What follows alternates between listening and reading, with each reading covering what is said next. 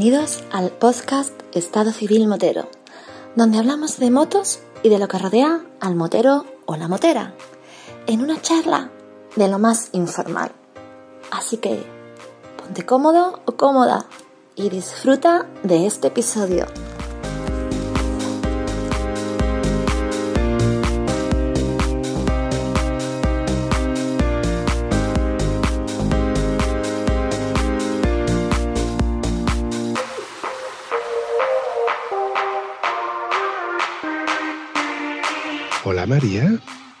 Hola, Bambi. ¿Qué tal? ¿Cuánto tiempo? Bueno, no, no hace tanto tiempo porque casualmente por fin nos hemos visto en persona. Por fin, por fin. Y he podido comprobar en persona que además de, de guapa que eres, lo grande que eres, porque Julián decía, María, María es una gran mujer. Y Antonio, Antonio que tal, cuando te vio en, en el desafío, me dijo, mira que es grande María. Y a ver, al final resulta que de verdad, eres grande. ¿eh?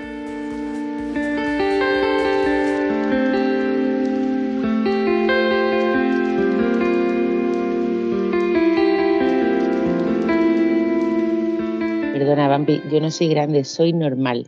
Si tú no has crecido, no es mi problema. ¡Zas en toda la boca! Ese es el primer zasca. En, en dos minutos ya vas a... En dos minutos ya escuchado el primer zasca. Ah, Esto promete. Bueno, lo primero, agradecerte que hayas podido asistir a, a este episodio porque sé que vienes de una larga kilom- kilometrada, se te nota en la mirada que estás muy cansada. Y bueno, cuéntame, porque esta mañana recibí una fotografía tuya en la que estabas tú, tu marinovio y una moto sin ocupante. ¿Eso dónde era? La moto sin ocupantes de un amigo de Pamplona que nos estaba haciendo la foto. pues eso era en Italia, en Agnello Treffen, que por fin he podido ir. A la quinta vez ya que lo intento, he ido. No me pregunte el pueblo porque no me acuerdo. Es por la zona de Cuneo, pues allí. A ver, que te has ido a, a la- a tierras eh, italianas. ¿Qué, qué, qué pintáis vosotros allí? Pues nada, yo quería ir. y Andrés quería repetir. Por cierto, por cierto, antes de que se me olvide, eh, ¿tu marinovio está por ahí? Sí, por fin lo hemos conseguido, Vampi. Lo vas a conocer. Por fin, por favor, pásamelo, que tengo una curiosidad increíble de hablar con este hombre. Buenas noches. Buenas noches, Andrés, ¿qué tal? Mira, aquí de relax ahora. Que yo, estás en búsqueda y captura. No hay forma de localizarte, macho. No paras de, de- de- de moverte. Que si cursos para allá, que si mm, pa- carreras no sé dónde. Macho, estás más solicitado que un ministro. Las cosas, las cosas del directo. Oye, por cierto, tú y yo tenemos pendiente un episodio donde me cuentes historias de, de Andrés Parteviela, Rompeviela. Eso me, me lo, me lo vas- me lo vas a contar más adelante. Pero bueno, sé que estáis cansados porque venís de una kilometrada larga. y Hoy no. tampoco. ¿Hoy no? Hoy relax. Hoy solo han, solo han sido 500 kilómetros. Tío puta. ¡Hijo de puta! El otro, día, el otro día fue un poquito más calentito. Fueron 1.350 kilómetros. Yo ya puedo cortar este episodio y me puedo ir a la cama porque ya no tengo nada que hablar porque con gente así que hace tantas tantos kilómetros es normal que se gasten motos mm, con asientos de gel y esas cosas porque vosotros tenéis el culo Ya. pegado. ¿verdad? El mío no, el mío no tiene asiento de gel. Lo he pensado, pero no lo he hecho todavía. Ahora vas y los cascas. Joder, macho. Maravilla. Bueno, Andrés, si mal no te parece, yo te voy a emplazar para más adelante que me cuente tu trayectoria y, y- y demás, ¿no? Porque, a ver, este episodio lo que pasa es que no, no va contigo. No te estoy echando, pero evidentemente te estoy amablemente invitando a que te vayas. Y yo, y yo os saludo. Y yo me voy a hacer cositas que tengo por ahí pendientes de mis cosas. Y estamos en contacto más adelante. Perfecto, Andrés. Ah, por cierto, agradecerte de nuevo aquel audio que tú me mandaste donde contabas la diferencia entre la estrella alpina española y la estrella alpina italiana. Nada, no hay nada que, que agradecer. Lo dicho, Andrés, un abrazo. Vale, un abrazo. Cuídate. Hasta ahora. Hasta Ahora.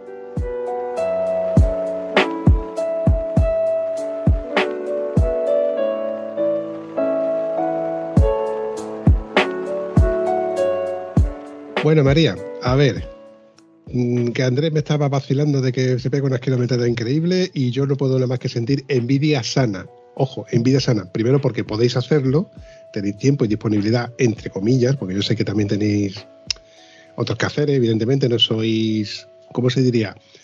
Lo contrario de un autónomo. que estuvieran liberados, ¿no? O algo así, ¿no? Te hablo de política, entonces no te puedo decir lo contrario a un autónomo. No, no, no, no. En el podcast está totalmente prohibido hablar de política y de fútbol, porque son dos temáticas que terminan enfrentando a la gente, tío. Es una cosa que yo nunca entenderé. Pero bueno, corriendo un estúpido velo sobre este tema que no me mola, y volviendo al tema que nos lleva hoy aquí, porque no quiero alargar este episodio, que yo sé que estás cansada y se te nota en la, en la carita que llevas. También, también te digo una cosa, ole tú, ¿eh? Ole tú que tener ganas de hacerte la kilometrada y quedar con el Vampi para grabar un episodio, ole. Hombre, Vampi, porfa, que tú sabes que cuando uno viene aquí se le queda esa cosilla y tiene ganas de repetir. Entonces yo hoy tenía que estar para las 8 como fuese. Hoy sí es verdad que nos lo hemos tomado tranquilamente, hemos salido, no hemos salido los últimos de la concentración, cosa rara, pero bueno, hemos venido disfrutando y tal. Y lo de la hora a las 10 que me cierran el McDonald's, que es nuestro patrocinador. Porque siempre que salimos de viaje me dice mi marino vio, hoy te voy a llevar un restaurante internacional y vamos a McDonald's.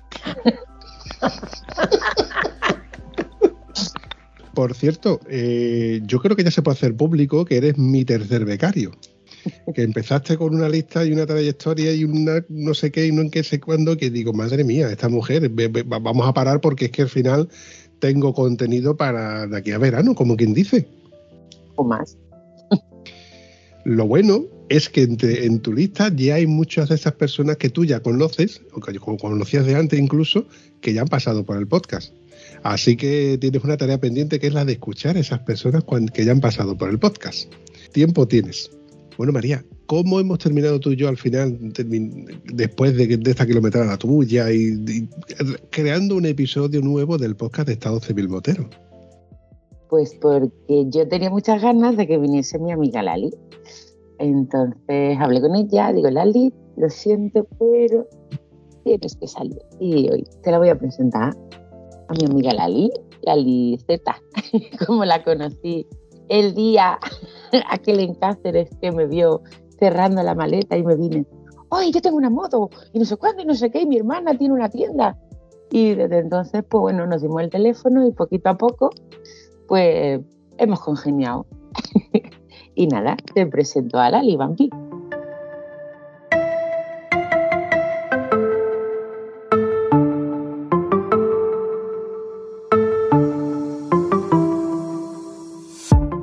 Noches, Lali. Buenas noches, Vampi. Uy, qué bien te escucho, hija, qué bien te escucho. Qué maravilla. Oye, Lali, una pregunta muy recurrente que suelo hacer a todo el que pasa por el podcast. Eh, ¿Dónde te, te encuentras físicamente? Físicamente. en Cáceres. Y, oye, María, ¿y tú dónde te encuentras físicamente? En Arles, en Francia, La Francia. en un hotel. Digo físicamente porque tú eres capaz de contestarme que estás en la parte de abajo de una litera. Pues casi, casi, te lo digo. Ay, qué bueno. Sea, teóricamente esta mañana estabas en Italia, hoy estás en Francia y porque casi no te ha dado tiempo de cruzar la frontera, ¿no? Hemos salido un poquillo tarde y ya para estar aquí a las 8 era imposible. Así que mañana otro palizón, 1300 y pico kilómetros. Pero es que lo mismo, no sé, si paramos en Andorra o hacemos la ruta al silencio, o no sé, ya veremos.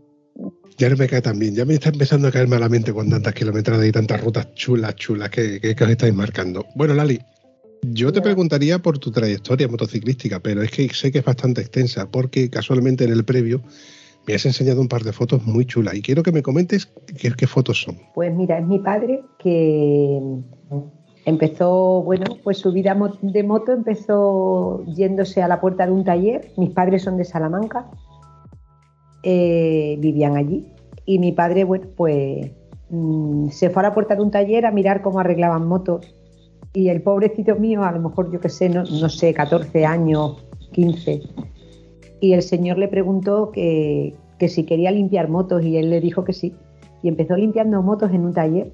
Y luego, bueno, Empezó, empezó, luego ya le, le, dejaron una moto para una carrera. Sabes tú que antiguamente las carreras hacían, no había circuitos y se hacían urbanas.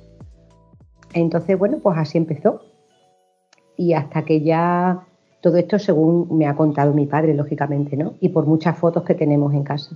Le, le vieron, en una de las carreras le vieron y le hicieron oficial de, de la Casa Bultaco. El abuelo de Sete Gibernau, el señor Bultó, don Paco Bultó, pues nada, le, dejaron una moto para correr y ahí empezó.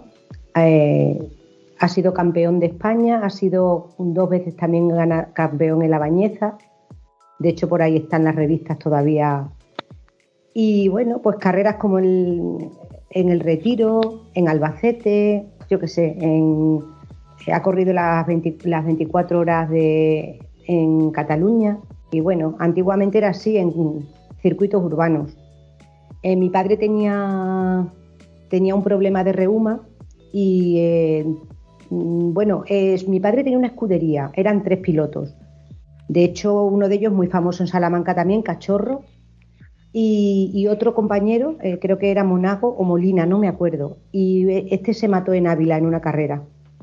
Se mató y entonces ahí mi padre ya mm, se casaba, se vino a vivir a Cáceres y dejó el mundo de las, de las motos. Montó su negocio, mm, tiendas de motos, lógicamente, y taller, y ahí fue todo. De ahí nos viene la sangre motera a todos mis hermanos. Oye, una pregunta respecto a lo que me, conforme me ibas contando, yo quería ponerle nombre a tu padre. ¿Cómo se llamaba tu padre? Carlos Hernández. Y como has dicho, esto lo has vivido tú y tus hermanos desde pequeño. Evidentemente esto lo habéis mamado, como quien dice. Lógicamente, yo soy la mayor de cuatro hermanos. Somos dos chicas y dos chicos. Yo soy la mayor. Yo la primera vez que monté en moto Aparte que, bueno, me, me ha dicho mi, mi, padre, mi madre, que me montaba en una Vespa que tenía mi padre, con la que él subía y bajaba de la tienda. De hecho, cuando yo nací, te voy a contar una anécdota. Eh, mi padre, no sé si tenía coche, tenía una Vespa. Eh, bueno, en Cáceres eh, yo nací en un sanatorio, que es una cuesta, una cuesta para abajo. Y cuando, cuando yo nací, mi padre llegó corriendo al sanatorio, a mi madre la llevaron en coche y de la emoción se fue para casa andando y se olvidó la Vespa en, en la puerta del sanatorio. Además, una distancia, ¿eh? O sea, que no era Bueno, María y Andrés conocen Cáceres, ¿no? Pero se fue, se dejó la puerta en la, en la Vespa en la puerta del sanatorio y se fue andando para casa. una anécdota.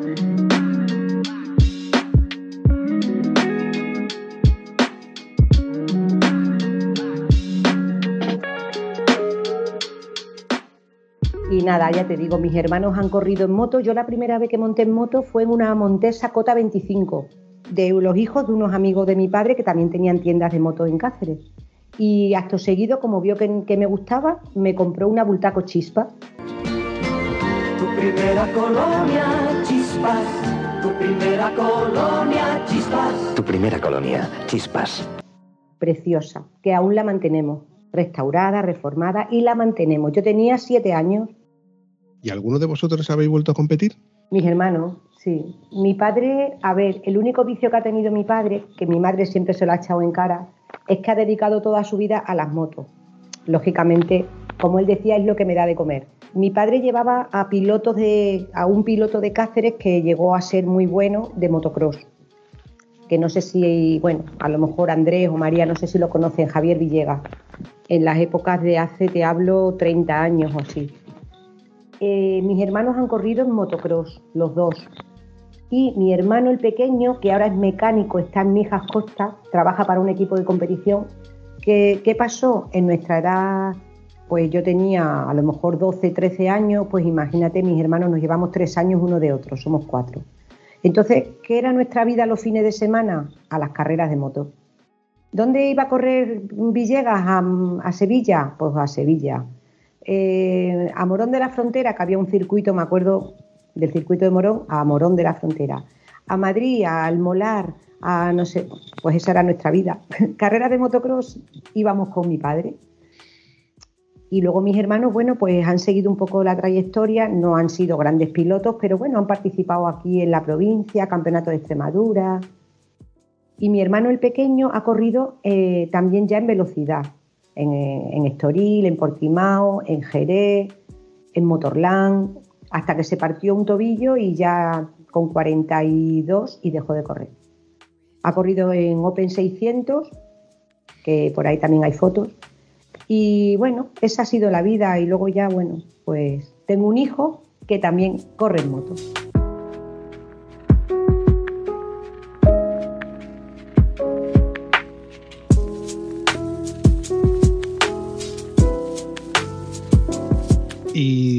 Me acabas de hablar de los dos varones de, la estirpe y de las dos hembras. Eh, yo, bueno, pues tuve un lapsus en mi vida. Yo he montado siempre en moto, lógicamente, bueno, con Chispa, como te he comentado. Y luego mi padre, pues me regaló, me acuerdo, una Puch X30, que era chulísima.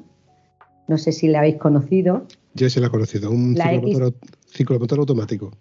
La X30 Cross, con aleta levantada. luego tuve una Puch Mini Cross, chulísima. Y bueno, luego ya me casé, bueno, la cobra era mi favorita.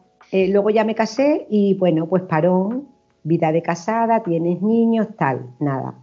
Y eh, retomé las motos cuando me divorcié, que han sido mi vía de escape y la verdad que para mí ahora mismo es lo mejor que he hecho en mi vida. Tengo un vicio que María lo sabe estás reviviendo eh, esos momentos que, bueno, que desde tu niñez prácticamente, ¿no? Es la libertad, la sensación del viento, de, no tener horarios, de ser tú quien, quien gobierna, ¿no? Por así decirlo, la máquina.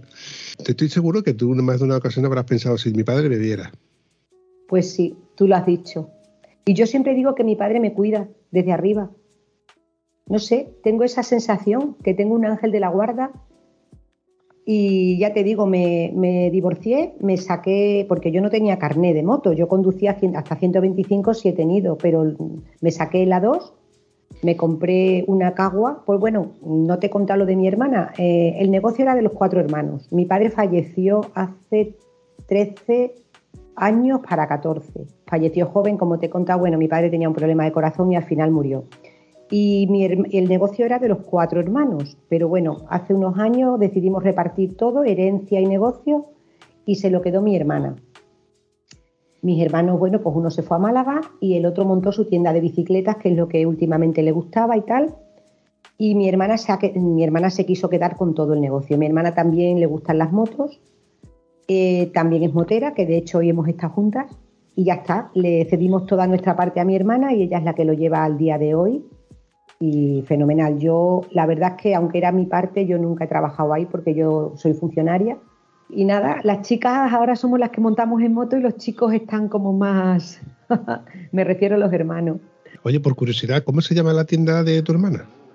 Eh, la, la, tienda se sigue llamando, como toda la vida se ha llamado, Moto Carlos Hernández. ¿Y está en Cáceres? En Cáceres, sí. Tenemos dos tiendas, dos locales de tiendas y un taller. Interesante. Hombre, es difícil mm. que yo me acerque por Cáceres, a no ser que evidentemente me llame la atención. Mira, la carita que me está poniendo María cuando me está diciendo. Te tienes que venir, te tienes que venir. María, ya te lo he dicho, no es cuestión de que yo no quiera ir, es cuestión de que evidentemente no tengo tiempo, no me da la vida y luego por otro lado soy un tieso. Lo tengo que reconocer, soy un tieso y no me puedo permitir lujos. Pero, ojo, está en la lista de tareas pendientes que nos veamos en Cáceres, que yo me acerque por allí, que nos demos una chuchón. Y evidentemente ya tengo otro motivo más para ir, que es poder conocer a Lali y a la tienda de motos que tenía que regentaba su padre.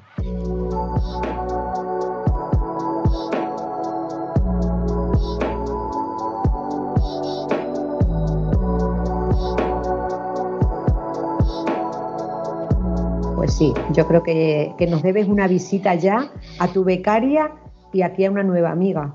Esto ya me ha llegado al corazón, no me puedo negar. Hombre, y además tienes que ver Cáceres, si no has estado nunca aquí. María, ¿qué, parte antigua tenemos aquí? Cuéntaselo. Pues solo la parte antigua y las carreteras que hay, Vampi, unas curvas, unos paisajes, uno, eh, cómo se come, Lali, Lali, Vampi, ya no sé ni con quién hablo. Vampi, que te tienes que venir. El Valle del Jerte, las Urdes, Gata, La Vera, los pedruco. El pedruco.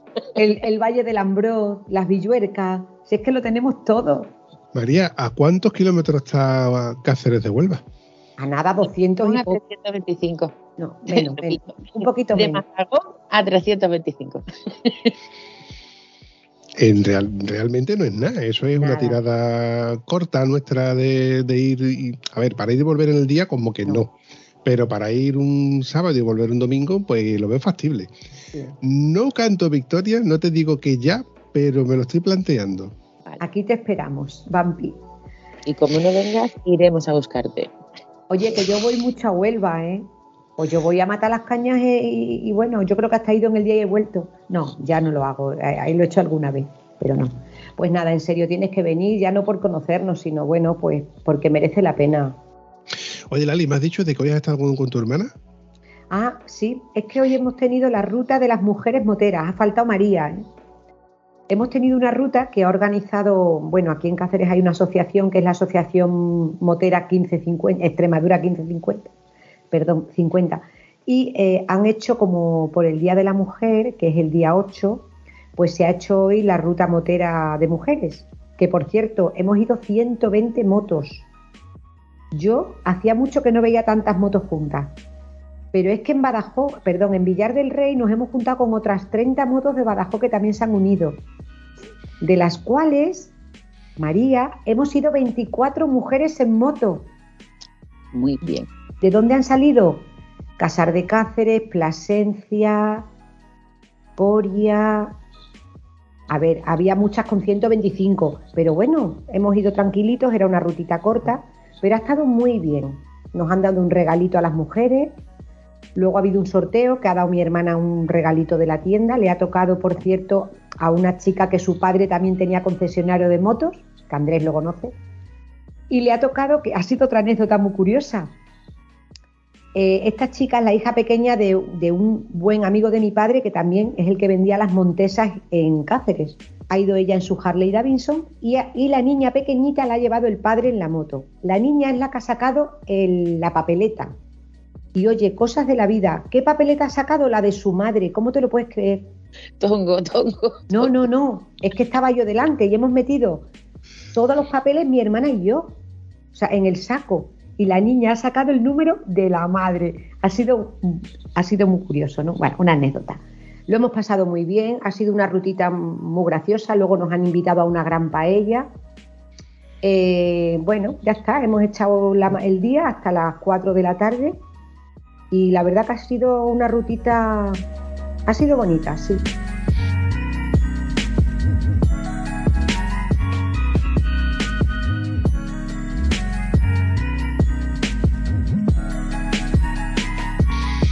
Oye, por curiosidad, eh, Lali, ¿qué moto tienes?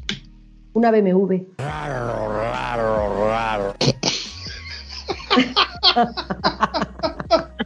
Lo curioso es con la cara de resignación que ha dicho, una BMW, una más de las tantas, ¿no? Que hay por ahí.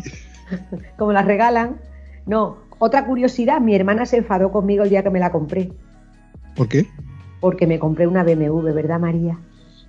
Claro, mi hermana vende motos, lógicamente yo he tenido Caguas. Mi hermana vende Honda, Kawasaki, Vespa, Piaggio, bueno.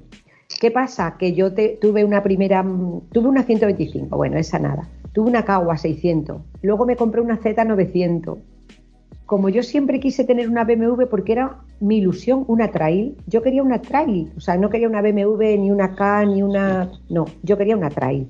Yo no tengo altura, lógicamente, no soy como María, que puede llevar cualquier moto, pero mm, me la compré con rebaje de altura y nada, vendí la Z prácticamente nueva, bueno, con dos años y ya está, y dije, me compro una BMW, que es la que yo siempre he querido. Tengo una siete y medio, pero vamos, no te digo que no me compre la 1250. Ahí lo llevas. No lo digo. Nada, yo, mira, lo bueno que tiene esta moto, que tú la pides a fábrica con rebaje de altura y te la hacen a tu altura. Yo llego con los dos pies perfectamente al suelo, planos. Sí, yo creo que el problema no es que uno llegue no llegue bien al suelo. El problema es cuando pierdes la inestabilidad. O sea, cuando ya notas que, que- que no te haces con la moto, que la moto pesa más que tú Y cuando pierdes ese punto de, de- de- de seguridad donde dices tú que se me va, que se me va, es que se te va. Porque la moto que lleva María, si mal no recuerdo, son 260 y tantos kilos, ¿no? Yo no la he pesado, Vampi. A ver, sí. Yo es que últimamente veo catálogos desde que Tano me está con la taladrándome la cabeza con que vende su moto y yo sigo comprando cupones como buen tiso que soy, mm, me hago una idea de- de- del mostranco de moto que lleváis vosotros. Y la 1250, si mal no recuerdo, estaba en 267 kilos, sin contar maletas y 4 o 5 accesorios. De serie, puesta tal cual en la carretera, 200 y pico de kilómetros. Eh, me echa para atrás, ojo. Yo soy de meterme en ciertos fregados. No me gusta mucho la carretera, me gusta meterme por carriles y hacer cosillas, la típica foto que haces, que no puedes hacer desde la carretera porque desde la carretera ya has visto esa fotografía. Mm, ya te digo, me llama la meterme a hacer pistas, pistas, o, o sea, pistas planas, no pistas llanas, donde tú ves perfectamente la curva que tiene la trayectoria, etcétera, sin complicaciones.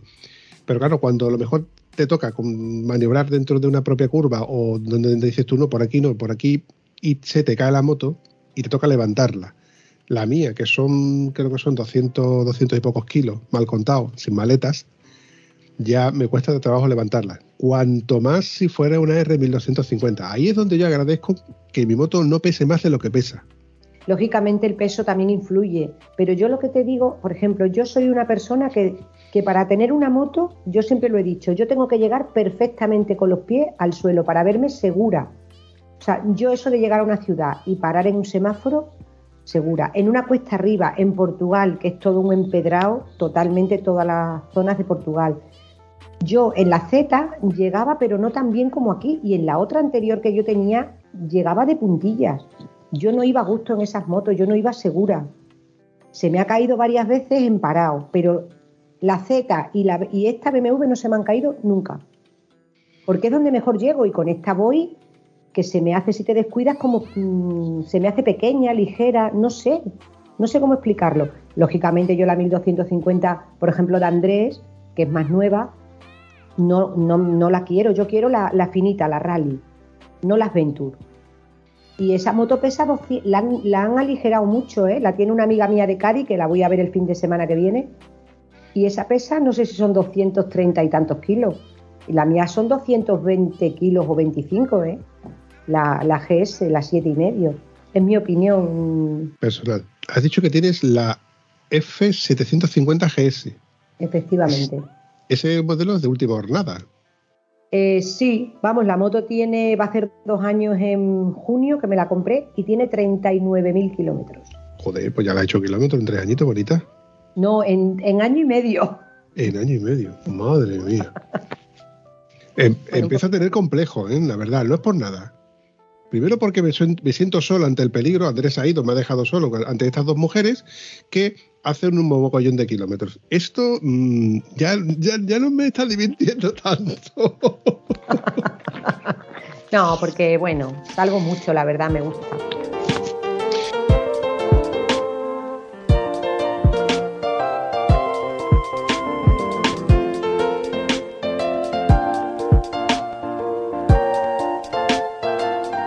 Damos por hecho de que sales mucho, que te gusta y tu moto tiene, tiene maletas, ¿no?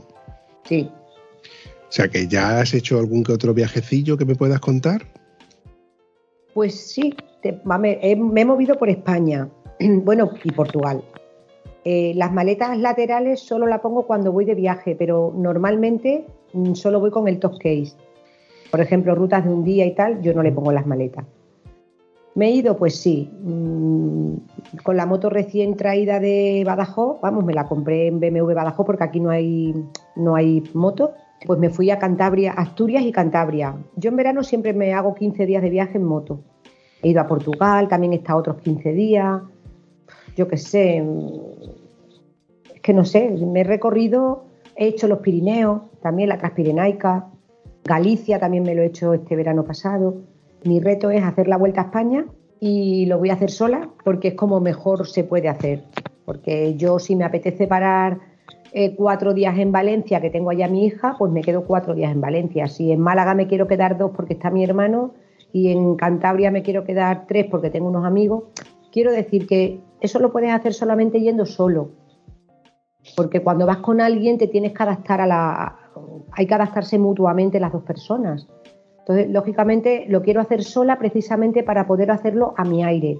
¿Qué me pego? ¿26 días? Pues 26 días. ¿25? Tengo un mes.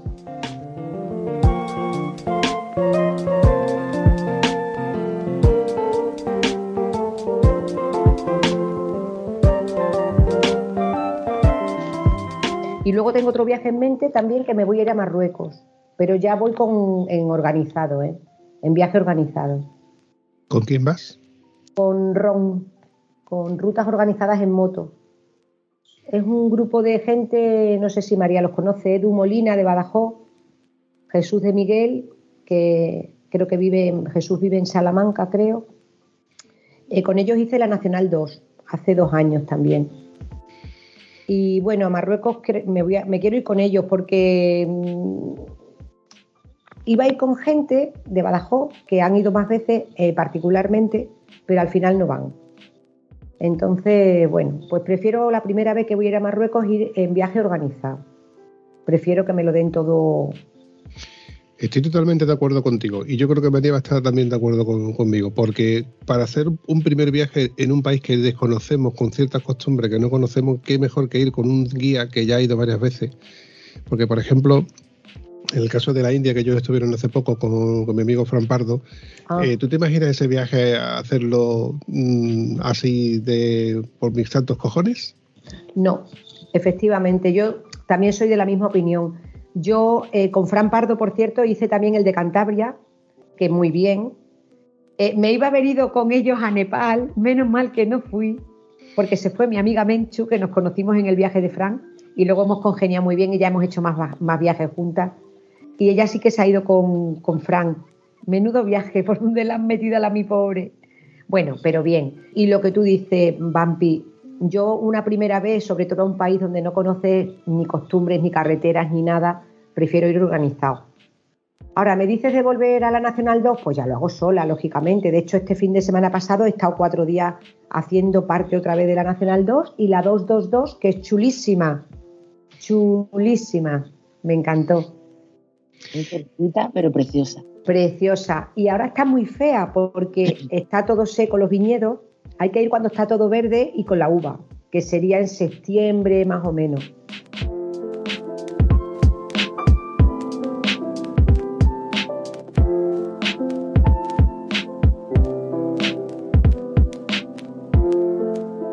Y luego, bueno, otro viaje que me hice que me ha encantado sola, al Cabo de Gata.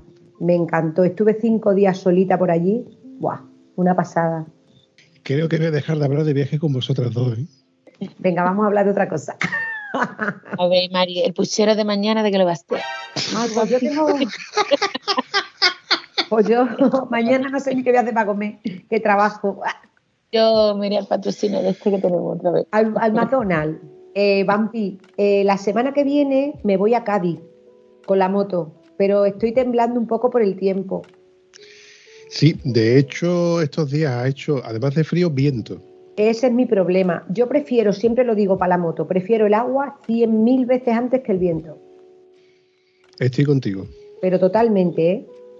Entonces, claro, tengo un viaje pagado hace cinco meses, que no sé si conoces una agrupación, que es la agrupación motorista de guardias civiles.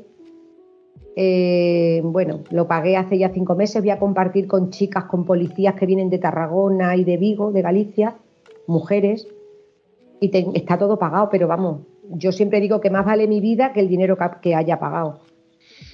Y yo como no lo vea claro me da pena porque me voy el jueves, me van a hacer un día, una compañera me va a hacer la noche, bueno, lo tengo todo organizado para irme el de jueves y volverme incluso el lunes en vez del domingo, porque hasta el martes no trabajo. Pero claro, ¿qué ocurre? Que si el tiempo da malo y de vientos de 40 kilómetros por hora, yo no me arriesgo. Me da mucho miedo.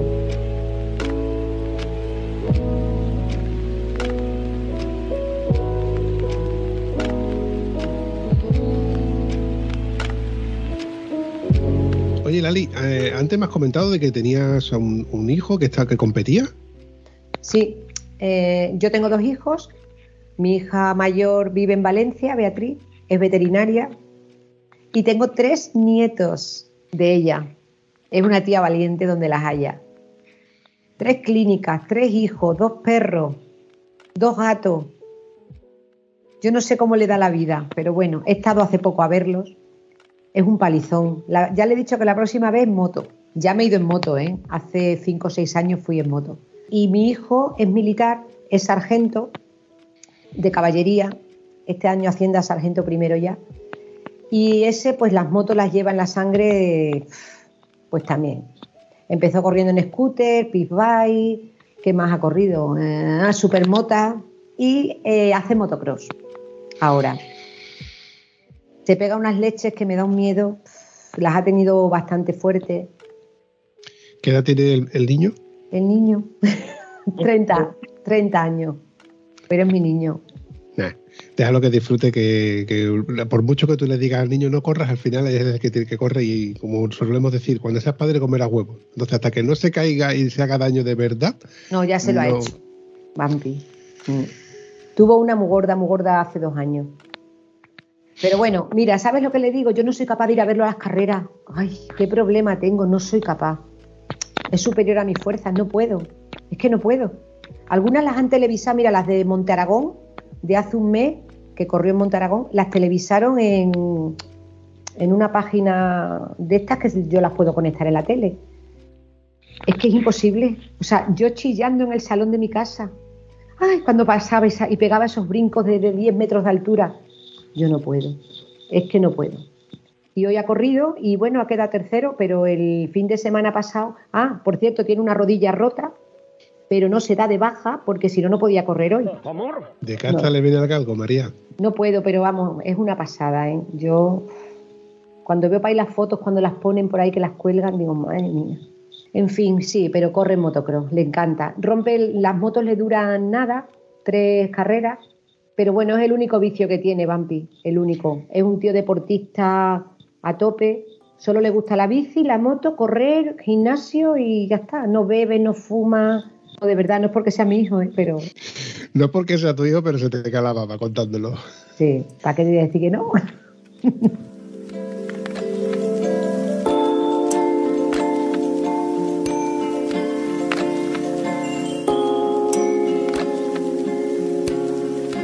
María, que tenemos una ruta pendiente y un café. Ah, una- tenemos un montón de cosas pendientes. Y los limones, y los membrillos, y La los... tengo que ir a tu casa. Sí, eh, ¿Tú te quieres creer, eh, Vampi, que vivimos aquí y no nos vemos? Me lo creo, me lo, y tanto que me lo creo. Si, eh, cu- ¿Cuántas veces ha estado María por aquí por mis lares y resulta de que no, lo- no- no la localizo? Si, si es vía Skype y me cuesta trabajo localizarla, yo, lo, lo de hoy ha sido un milagro. No, hombre. Y mira que está lejos, ¿eh? Está lejos. Pero y bueno. tenía yo ganas, hombre. Di que sí, María. Mira que todo el día mandándome WhatsApp. Lali, que el domingo te va, te tienes que conectar, que no te acuerdas la semana pasada. Bueno, iba a ser la semana pasada, pero luego mm, me dijo, no, que va a ser, no sé si fue Isabel, la abuela motera. Sí. Que por cierto, le habrás hablado de Elga, ¿no? ¿No? Eh, está en la lista, está en la lista. Ah. Elga está en la lista. Ha estado, ha estado en la invernal, me dice, te Mira? Sí. pero Elga está en la lista. No, sí, eh, me dijo, hablé con ella porque ha sido la invernal de Gredos, como tú sabes, ¿no? Y bueno, pues han estado amigos míos de Valladolid y tal, pero es que yo tenía ganas, necesitaba descansar este fin de semana. Y aparte, bueno, lo de la ruta de la mujer me apetecía por mi hermana, pero yo tenía ganas de relax porque es que no puede ser tanta moto, tanta... que luego me voy otra vez, como te he dicho, a Cádiz. Y es que al sábado que viene me voy a Egipto, ¿A dónde? a Egipto. ¿Te vas a Egipto? Qué asco de amiga tengo. Es que no para. Me voy a Egipto, sí, tengo muchas ganas y por fin me voy. Ya te digo, no tengo, ya tengo todo planificado, todo.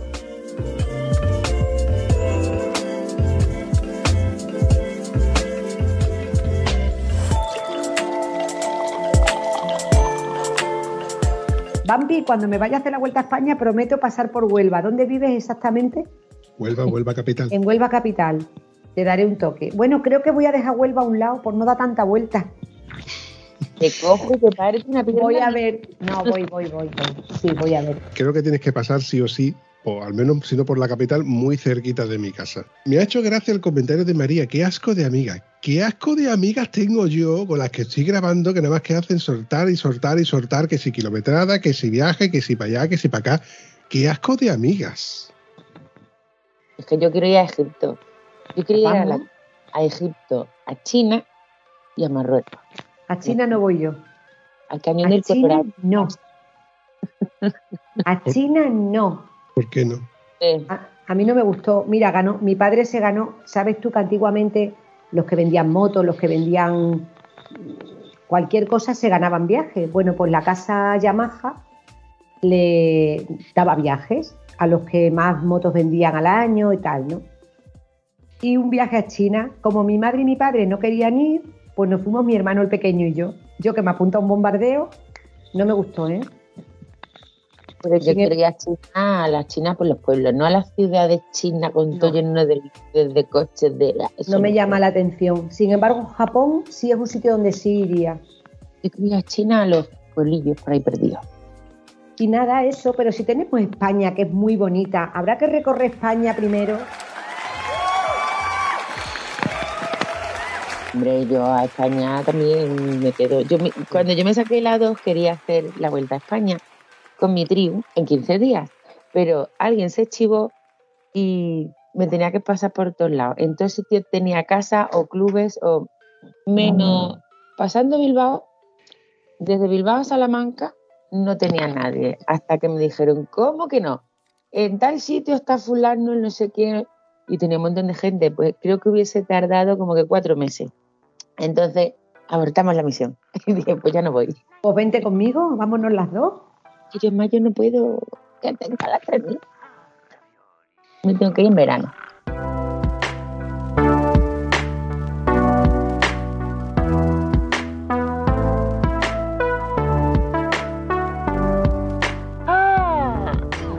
Me quedo sin, con- sin preguntarte más cosas porque no, se me ocurren. Pero estoy seguro de que tú tienes muchas anécdotas muchas historias que contarme que han pasado en todo este tiempo que llevas conduciendo en moto. Pues anécdota te podría contar miles. Bambi. Yo qué sé, pues me, me ha pasado de todo, desde, desde mm, ir con la moto y como vas con el casco, la gente no, no, y parar en un semáforo, levantarte la visera del casco y decir el del coche de al lado, ¡ay, va la hostia, si es una tía! Yo qué sé, en Cáceres, por ejemplo, pues no, no son, no hay muchas mujeres moteras, la verdad, ¿no? Entonces cuando ves a una mujer motera, pues la gente te mira, te yo qué sé, que se quedan un poco asombrados, porque Cáceres es una ciudad muy pequeña, es como yo digo un pueblo con semáforo. La verdad que no lo cambio por nada, ¿eh? se vive muy tranquilo, pero sí es verdad que estamos muy atrasados en cuestión de motos, mm, de mujeres en moto, pues sí, bueno, eh, María lo sabe, aquí somos cuatro mujeres las que tenemos moto grande. Eh, conoces a mucha gente interesante cuando te juntas tanto en concentraciones como en rutas. Me parece una forma... La moto a mí me da mucho juego. Entre otras cosas ya te he contado que me, has, mm, me salvó, bueno, pues de... mm, Para mí ha sido mi, mi refugio, mi vía de escape cuando me divorcié. Entonces, bueno, tras, a ver, ya te he contado que yo, aunque lo llevo en la sangre, nunca me había dado por decir me saco el carnet de la moto. Y podía haberlo hecho, como mi hermana se lo sacó cuando era joven. Sin embargo, bueno, pues yo era como que tenía mi vida, mi casa, mi marido y mis hijos y era lo que había tocado. Y no, hombre, me di cuenta que hay vida después de, de un divorcio y una buena vida. ¿eh? La verdad que ahora estoy viviendo mi juventud y tengo mi edad. Y tengo mi edad, ¿eh? que soy abuela motera. Pero Muy bien sí, dicho. sí, la verdad es que para mí la moto es ahora mismo, mm, bueno, es que te podía contar otra anécdota. Eh, he tenido una pareja, en- desde que me he divorciado solamente he tenido una pareja. Y por la moto eh, lo he dejado. Con eso te lo digo todo. Curioso.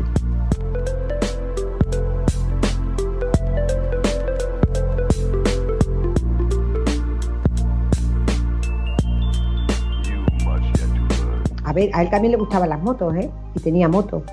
Pero teníamos puntos mm, diferentes de ver la vida. Yo, mi vida para mí, yo no tengo hijos en casa, yo vivo sola, yo tengo mucha libertad.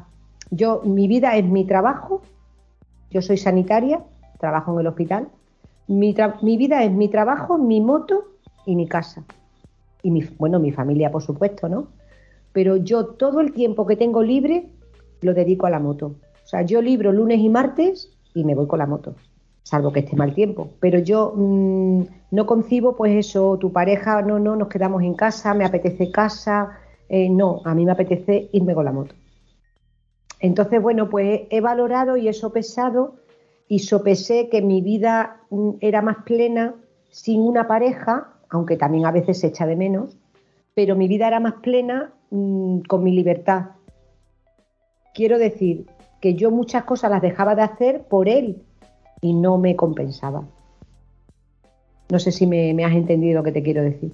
Te has explicado perfectamente como un libro abierto. De hecho, mm, yo creo que no se podría haber explicado de otra manera. Muchas veces no nos damos cuenta de que eh, entramos en un bucle en el cual nos sentimos cómodos, en el, en, el que creemos que nuestra prioridad es ir a trabajar, después conciliar con la familia y luego el fin de semana eh, pasar el tiempo libre con, la familia, amigos y volver a trabajar de lunes a viernes. Pero resulta de que hay vida después de eso. Llámesele, no sé, bicicleta, llámesele salir en moto, concentraciones o como lo queramos ver. Pero realmente hay vida después de, de, de ese bucle en el que entramos, en el que además que es trabajar, dormir, volverte a levantar y volver a ir a trabajar. Nosotros el motero, yo siempre he dicho de que hay muchos hay muchos tipos de moteros. está el motero que coge la moto para salir de ruta, está el motero que la coge para salir y hacer grandes distancias, y está el motero que la coge para solamente ir a tomarse un café y tenerla expuesta. Hay quien disfruta de la moto limpiándola, y hay quien disfruta de la moto destrozándola incluso existen muchísimas cantidades de moteros, pero lo que está claro, que para mí que yo creo que es el punto de, vista que todo el mundo tenemos, es que el tiempo que pasamos en moto es un tiempo que usamos para desconectar. Son, para mí, bajo mi punto de vista, ¿eh? ojo, son píldoras vacacionales. Son, es tiempo que desconectas, es tiempo que haces punto y seguido, o incluso punto y aparte, para volver otra vez a la vida cotidiana del día a día, del, bueno, del trabajo, etcétera, etcétera. Cuando tú, eh, por ejemplo, en tu caso, que eres una privilegiada, o yo te considero una privilegiada, que tú puedes decir, yo voy a tener, no sé, la semana que viene tal día y tal día y me puedo organizar para hacer esta kilometrada. Como tú mismo has dicho, por ejemplo, eh, hacerme España entera, o por ejemplo, de, irme a Huelva, de hacerme esos 300 y pico de kilómetros y al día siguiente volver. Ole tú, que puedes hacerlo, que la verdad es que mola. Eh, muchos de nosotros quisiéramos tener esa, esa disponibilidad, ojo, pero igual si tuviéramos esa disponibilidad no la, no la gastaríamos en moto, nos dedicaríamos a hacer labores de casa, poner lavadora, etcétera, etcétera, etcétera. El hecho de que tú te montes en la moto y gastes esos días en la moto eh, mola porque automáticamente tú estás desconectando.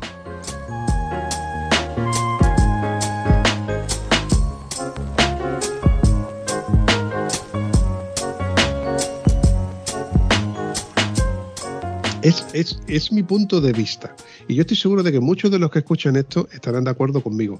Para mí, el mero hecho de ponerte el casco, montarme en la moto, es decir, coño, no tengo hora de vuelta, yo soy el que planifica la ruta, la ruta la puedo cambiar en el mismo momento.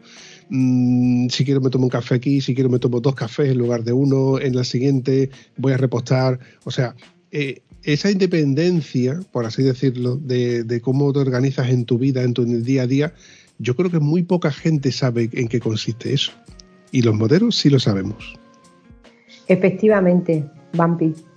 Como tú bien dices, mm, además, mira, estaba escuchándote y mm, hablando de las anécdotas, se me ha venido a la cabeza lo que me ocurre en el trabajo. Ya no sé cómo llamarlo, te lo juro, tengo no sé si llamarlo envidia, sana, no, insana, porque las envidias nunca son sanas, mentira.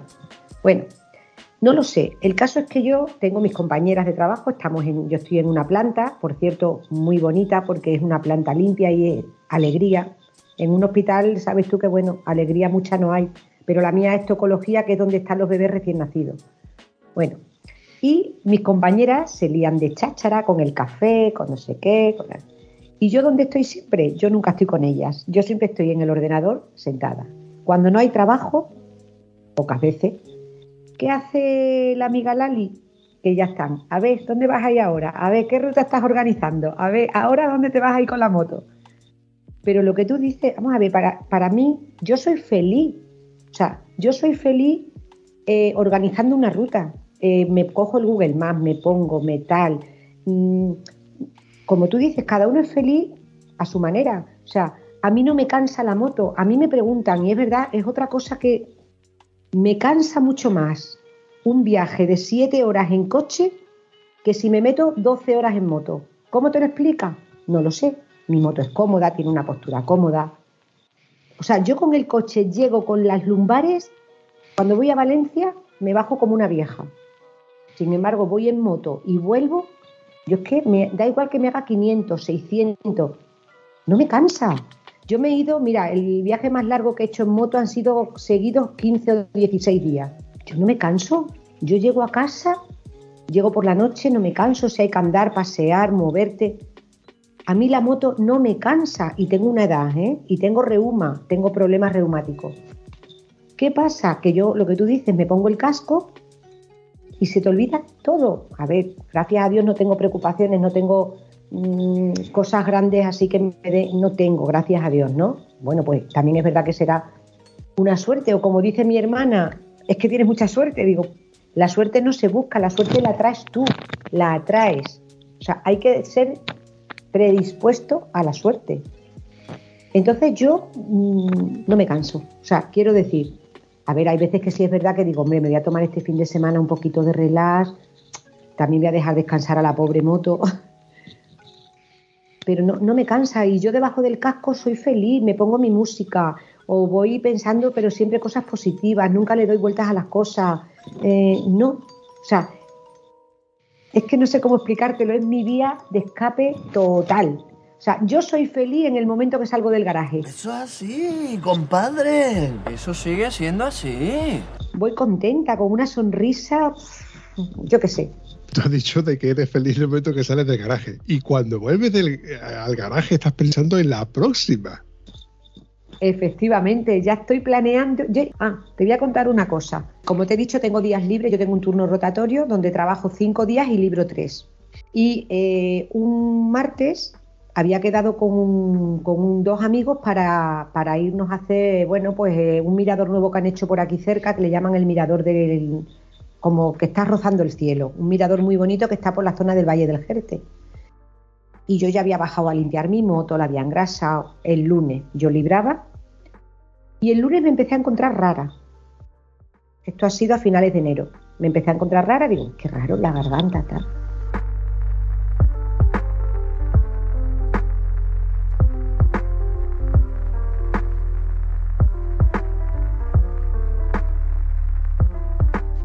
Digo, bueno, que mañana he quedado con Juan y con Francis, nos vamos a, pasar el día con la moto. Y por la noche me encuentro mal, me encuentro mal. y yo no pensaba en lo que yo pudiera tener, yo solo pensaba, Dios mío, que mañana me tengo que ir con la moto. Dios mío, que mañana me tengo que ir con la moto. No me puedo poner mala, las botas en la puerta ya preparadas. ¿Qué pasó? Me entró fiebre, el puñetero COVID. No me lo he cogido en dos años y me lo he cogido hace dos meses pues no me pude ir con la moto. Nada, los amigos dijeron que se posponía para otro día, de hecho hemos ido otro día. A mí eso sí que me da rabia, que yo tenga planeado algo y que, ya ves tú, que oye, pues la salud es lo primero, desde luego, pero me dio mucha rabia porque yo todo mi afán mira, no me puedo poner mala que mañana me voy con la moto. Me da rabia, ¿sabes? Que, que me pasen esas cosillas. Te entiendo perfectamente. Además, muchos de los que escucharán este episodio se acordarán del tiempo en el que hemos estado confinados, con esos tiempos tan idílicos que estaba haciendo. Quejamos la madre que, con el tiempo tan bueno que hace y yo sin poder salir en moto. Es verdad. Eso sí que ha sido para nosotros un, bueno, un castigo, ¿verdad?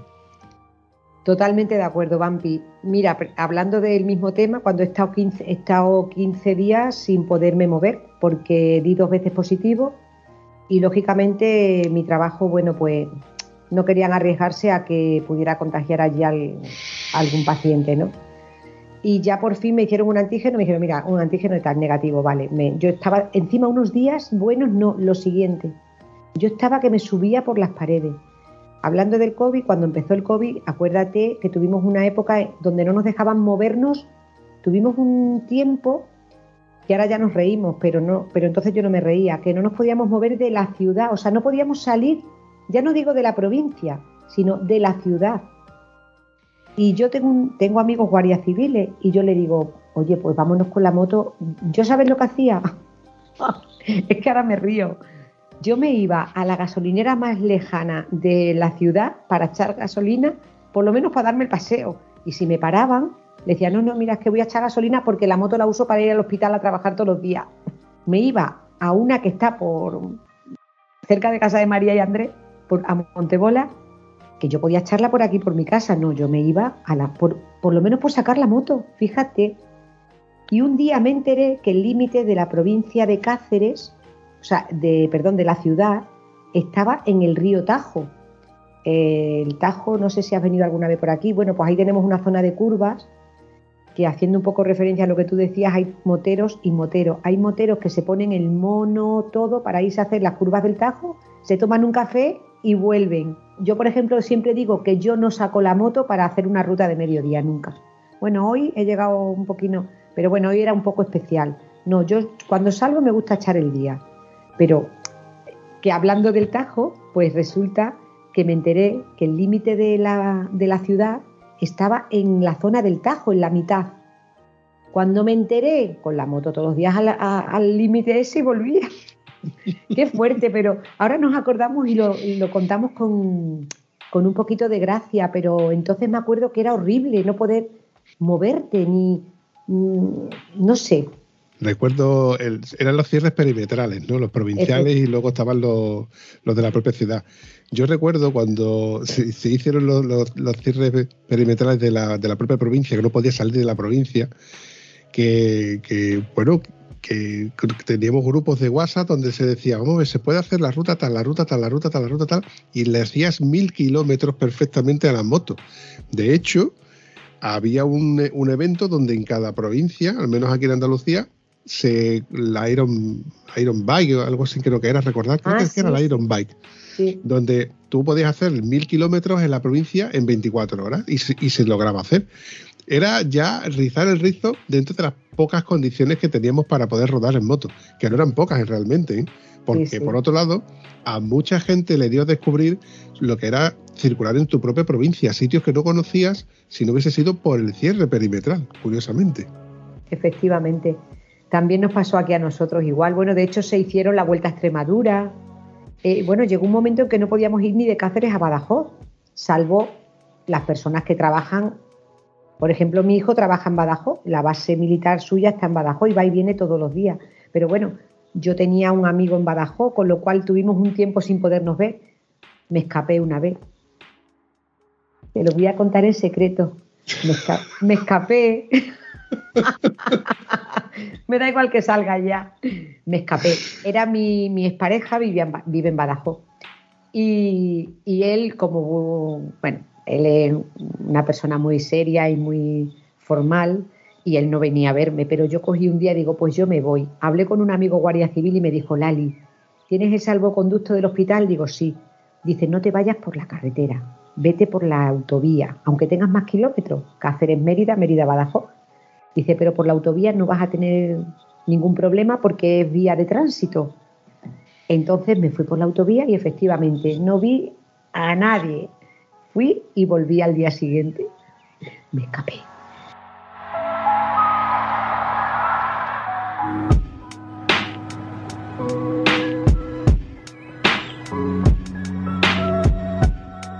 Qué mal se pasó. Y con la moto, pues se hicieron la vuelta a Extremadura, que creo que María y Andrés la hicieron, creo recordar, yo no porque trabajaba ese fin de semana, me acuerdo perfectamente.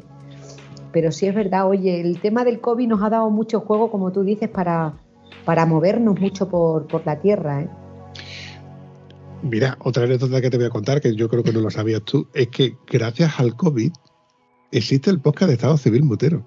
Ah, mira tú qué, qué bueno. Era una idea que yo tenía macerando en mi cabeza dos años antes de que, coño, pues yo puedo realizar esto, yo puedo hacer esto, esto cómo se hace, y buscando un poco de información, pero lo dejé un poco de lado. Y eso de que de, estar tanto tiempo en casa sin nada que hacer, pues dije, venga, pues voy a buscar información y me puse, me puse a darle vueltas a esto con el ordenador y al final, pues mira por dónde se creó el, podcast de Estado Civil Motero y hoy, de, hoy en día, después de más de dos años, pues sigue adelante. Y la verdad es que bastante bien. Oye, pues yo me alegro muchísimo porque además voy a ser ya una adicta a escucharlo, ¿eh? porque la verdad que es fantástico. Me, me gusta mucho, me ha gustado, sí, sí. Sobre todo hablando de motos, pues ya te digo. Me acuerdo cuando me hizo Fran Pardo también una entrevista, que también me la hizo. Bueno, me parece que con María. Y luego, ¿quién me vino a hacer una entrevista? Precisamente estábamos con el COVID. José María Alegre, de la revista BMW, la revista esa motorra que sale mensual. Bueno, pues ahí también salí en cada solo mujeres, ¿eh? O sea, hay un hay un apartado que es cada mes lo dedica a una mujer. María creo que también fue. Bueno, pues yo fui de febrero del año pasado. Y también vino en el COVID, que fue muy curioso. Y lo que tú dices, que ha dado juego pues a muchas cosas, como, como tú bien dices, del podcast de Estado Civil Motero, que me encanta el nombre. Yo soy también Estado Civil Motera, me encanta. Oye, entonces acabo de caer la cuenta de que tú eres Miss Febrero 2021. Sí, Mis febrero. Oye, eh, bueno, en este soy mis marzo. Sí. Qué bueno.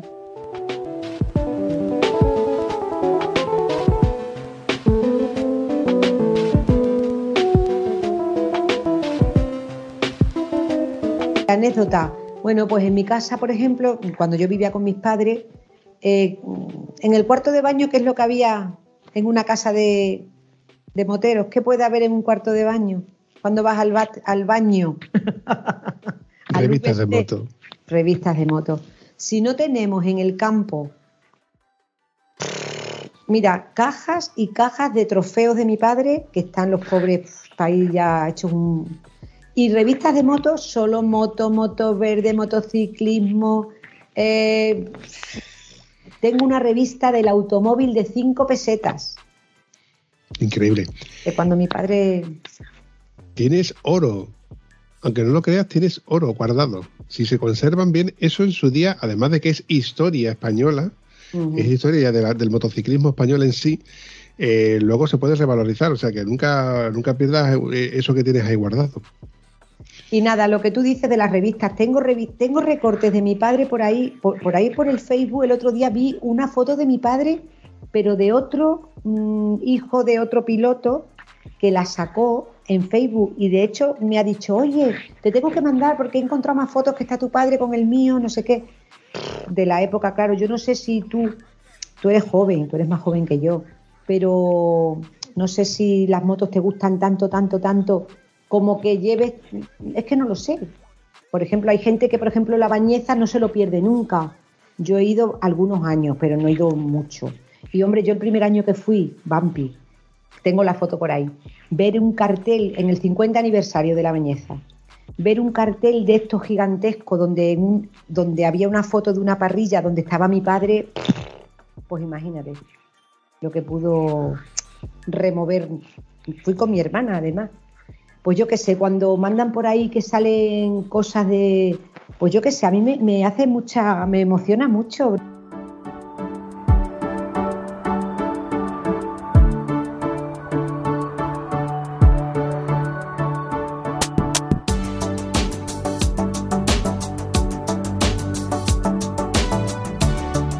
Dali, voy a ir recortando este episodio para no alargarlo mucho más, mm, porque creo que podíamos seguir alargándolo mucho más.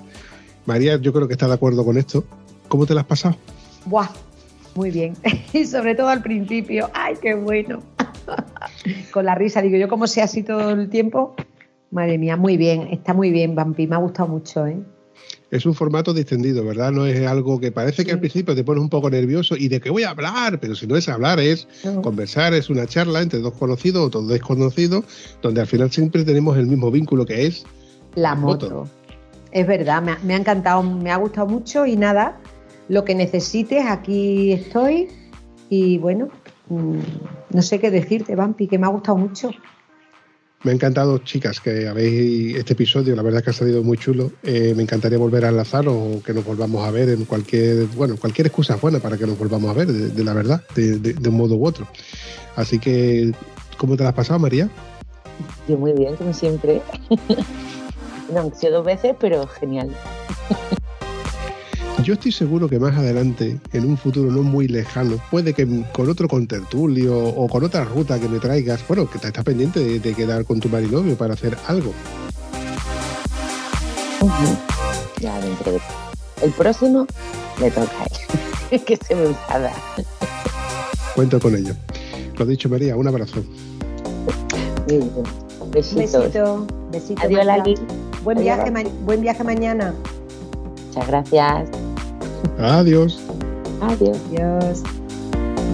Si te ha gustado este episodio, puedes comentarlo en cualquiera de nuestras redes sociales. Es gratis y nos ayudas a seguir creando contenido. Y si además nos ayudas a compartirlo, nos haría mucha ilusión. Bueno, a la Vampi sobre todo, que es quien se le ocurra. Espero que os haya gustado tanto como nosotros. Hasta el próximo episodio.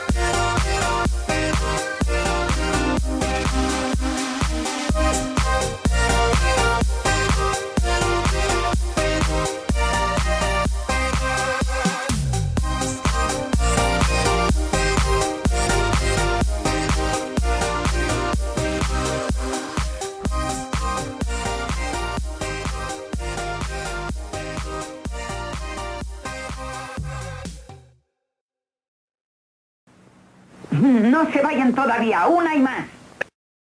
Venga, María. Yo voy a mandar a los dos a hacer puñetas directamente. Porque ya te quería comer. ¿Qué hora es? Son y media todavía. McDonald's. Me cierran el McDonald's. Oye, una pregunta facilita que te voy a hacer. Eh, una pregunta muy recurrente que suelo hacerle a todo el mundo. Eh, ¿Tú dónde te encuentras exactamente? En mi casa. En el salón de mi casa.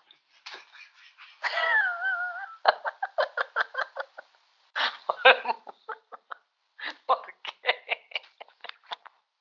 ¿Dónde te encuentras? Ay, Dios mío. Porque. Porque la has respondido muy bien. Es la típica respuesta que recibo de cuando alguien cuando yo le pregunto, ¿dónde te encuentras? En mi casa. en casa. Uy, que me meo.